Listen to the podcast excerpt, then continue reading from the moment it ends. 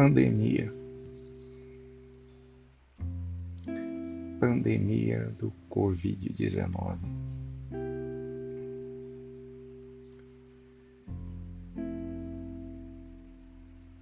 Entre tantos assuntos que eu falei, seja de forma poética ou direta, todos se passeiam no meu cotidiano. E a pandemia faz parte desse cotidiano. Em grande parte, na verdade. O menos que eu gostaria.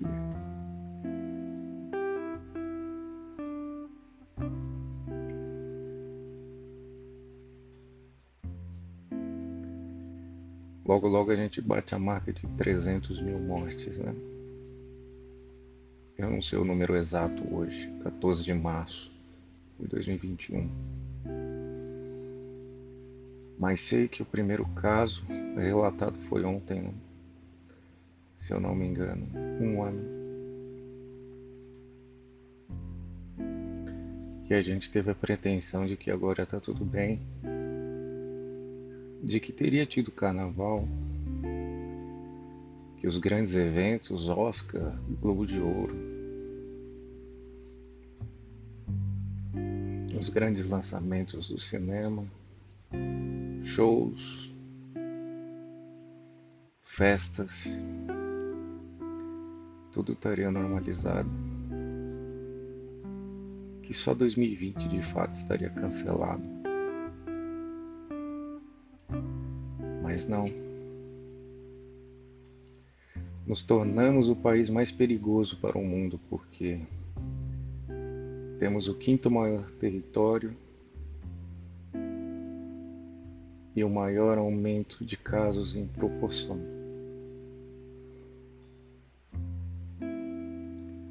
O que esperar né, de um cenário assim? onde o Estado, que deveria guiar pelos melhores caminhos, orientar e ajudar aquele que não tem condição, seja financeiro ou seja por instrução. Não faz seu papel. Uma guerra política polarizações, humilhações, os cancelamentos nunca estiveram tão em alta. Os cancelamentos da internet, em todas as redes sociais, preponderantemente o Twitter.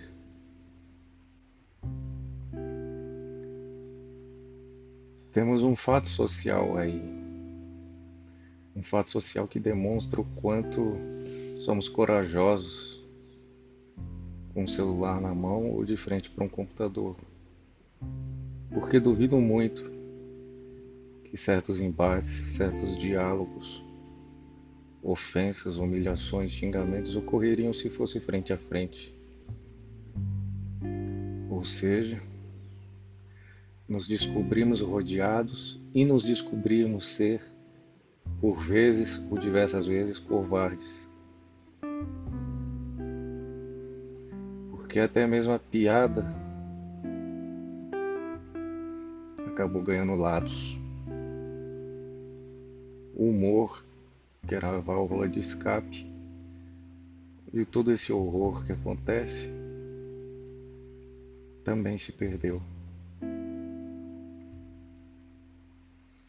O humor tem que se preocupar em fazer rir. O humor tem que se preocupar em fazer divertir. O humor é universal. O humor não pode ser partidário. A vida não pode ser partidária. Se eu não acredito numa causa, que outro acredita, isso não me faz desmerecer e nem ser desmerecido. Somos diferentes, temos opiniões diferentes, devemos ser respeitados. pelo que somos.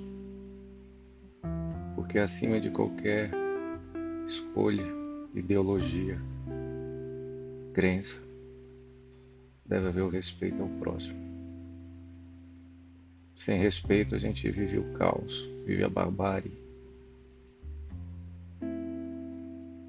E na circunstância da pandemia, isso só pode levar a um passo, que é a aniquilação total. Primeiro daqueles que ignoram, que fazem de conta que o fato não existe, e depois daqueles que sofrem as consequências desses que ignoraram o fato e passaram adiante. O vírus que mata silencioso todos os dias.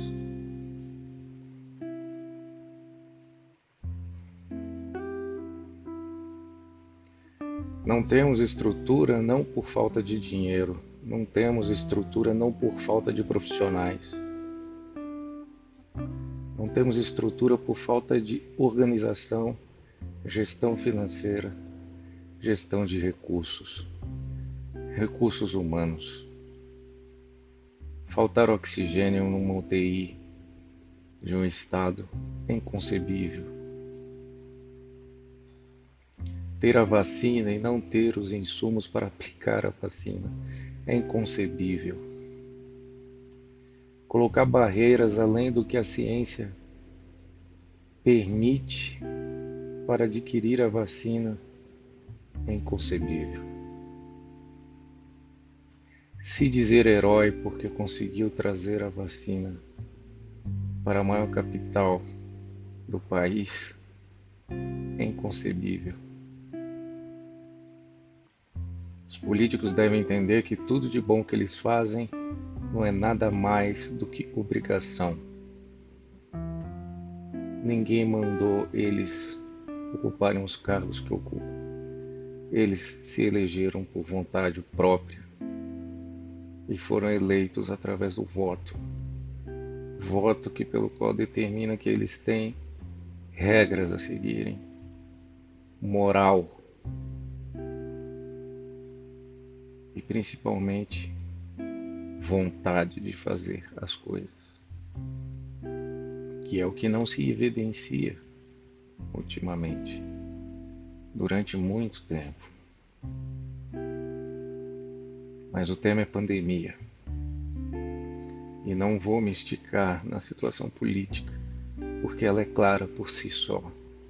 Só não enxerga quem não quer. Eu não sou partidário. Eu não sou esquerda, direita, centro. Prefiro ficar numa redoma anárquica que acredita que o Estado, a cada dia que passa, prova estar perdendo a sua função, tamanha a sua desorganização. Mas eu entendo que o Estado ainda é importante. Mas ele precisa urgentemente de oxigênio.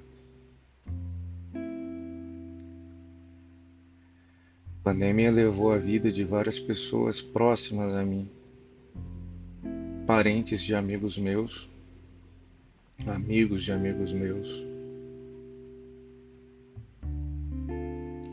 Tive o privilégio de não ser acometido com esse tipo de situação.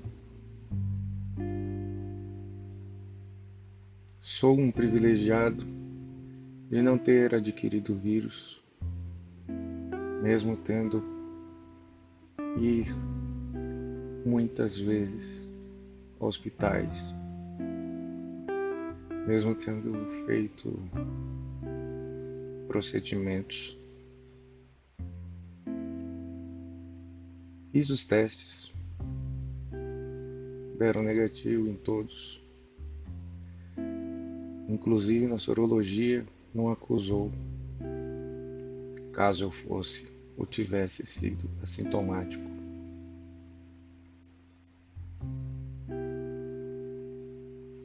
Essa pandemia é tão ruim, é tão corrosiva, do jeito que é, pelo fato de ser aleatória. Os sintomas são conhecidos, a forma de tratar é conhecida. Forma como você pode contrair é conhecida. Mas o mecanismo de atuação dela, dele no caso, né, do vírus, é aleatório. Porque a partir do momento que você pode contrair o vírus e não ter nenhum tipo de sintoma, e durante mais de uma semana você poder passar esse vírus para todas as pessoas que estão ao seu redor,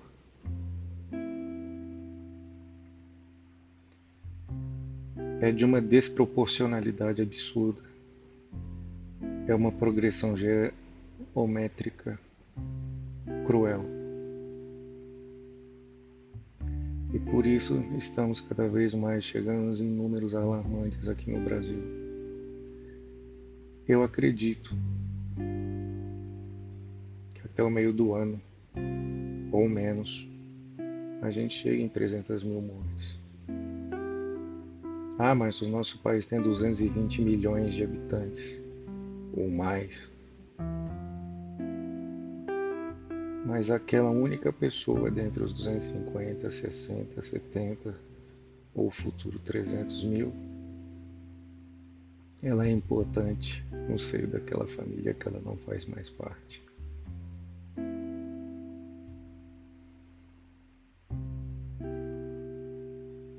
Isso não é um número pequeno. 10% da população seria 22, 23 milhões. 1% da população seria 2,3 até 3 milhões. A gente está falando de 0,1, 0,2% da população. O percentual engana muito quando a gente fala de quantidades muito altas. Repito, o percentual engana muito quando falamos de percentuais muito. Percentual muito pequeno é facilmente passível de enganar quando estamos falando de números altos. Eu até me equivoquei na fala. Vou repetir. Percentuais muito pequenos enganam muito fácil quando estamos falando de números muito altos.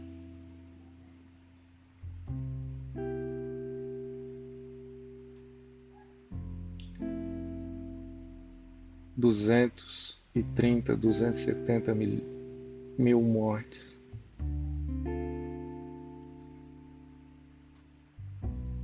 No Brasil pode parecer um número pequeno, mas a Itália tem 3 milhões de habitantes. 3 milhões de habitantes. O número de mortes aqui no Brasil é 10% da população na Itália.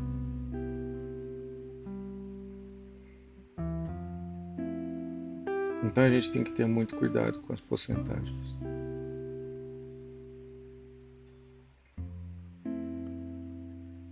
Existem os dois lados. Existe o lado do governo que está desorganizado, que está totalmente alheio à realidade e que faz as coisas de maneira totalmente catatônica, sem foco, sem objetivo sem força de vontade, sem decência e sem instrução. Mas existe um outro lado muito importante que é a população. De parte da população. Não se pode generalizar. Que não respeita o próximo quando não usa máscara, quando se aglomera sem necessidade, quando cria festas ou vai a festas, em eventos, e se aglomera com outras pessoas e todos sem máscara. Lógico, quem é que vai ficar de máscara numa festa? Só se fosse um fiscal. Não faz o menor sentido. As pessoas não entendem que mesmo por estarem de saco cheio, porque essa é a sensação que eu tenho. Eu vejo assim, eu sinto assim. Eu estou de saco cheio, as pessoas ao meu redor estão de saco cheio. E boa parte da população, se não a população inteira, está de saco cheio. De usar máscara, de se privar de fazer as coisas que gosta de fazer. Mas é necessário. É um momento que precisa se refletir e ver que é necessário tomar certas medidas restritivas. Não é uma discussão política somente, é uma discussão social. Se a gente quer se manter como nação, se a gente quer sobreviver, se a gente quer tentar tirar um legado positivo disso, a gente tem que se preservar. Existem milhares, milhões de pessoas se arriscando todos os dias indo trabalhar. Para que a gente tenha comida em casa, para que a gente tenha energia, água, luz, saúde, transporte. Todas essas pessoas, muitas delas gostariam de estar em casa se preservando tendo o privilégio do famoso home office. Mas não. O trabalho delas exige que elas trabalhem logo e interajam com pessoas. A gente deve isso a essas pessoas. A todas as pessoas que precisam trabalhar e que trabalham para nos manter.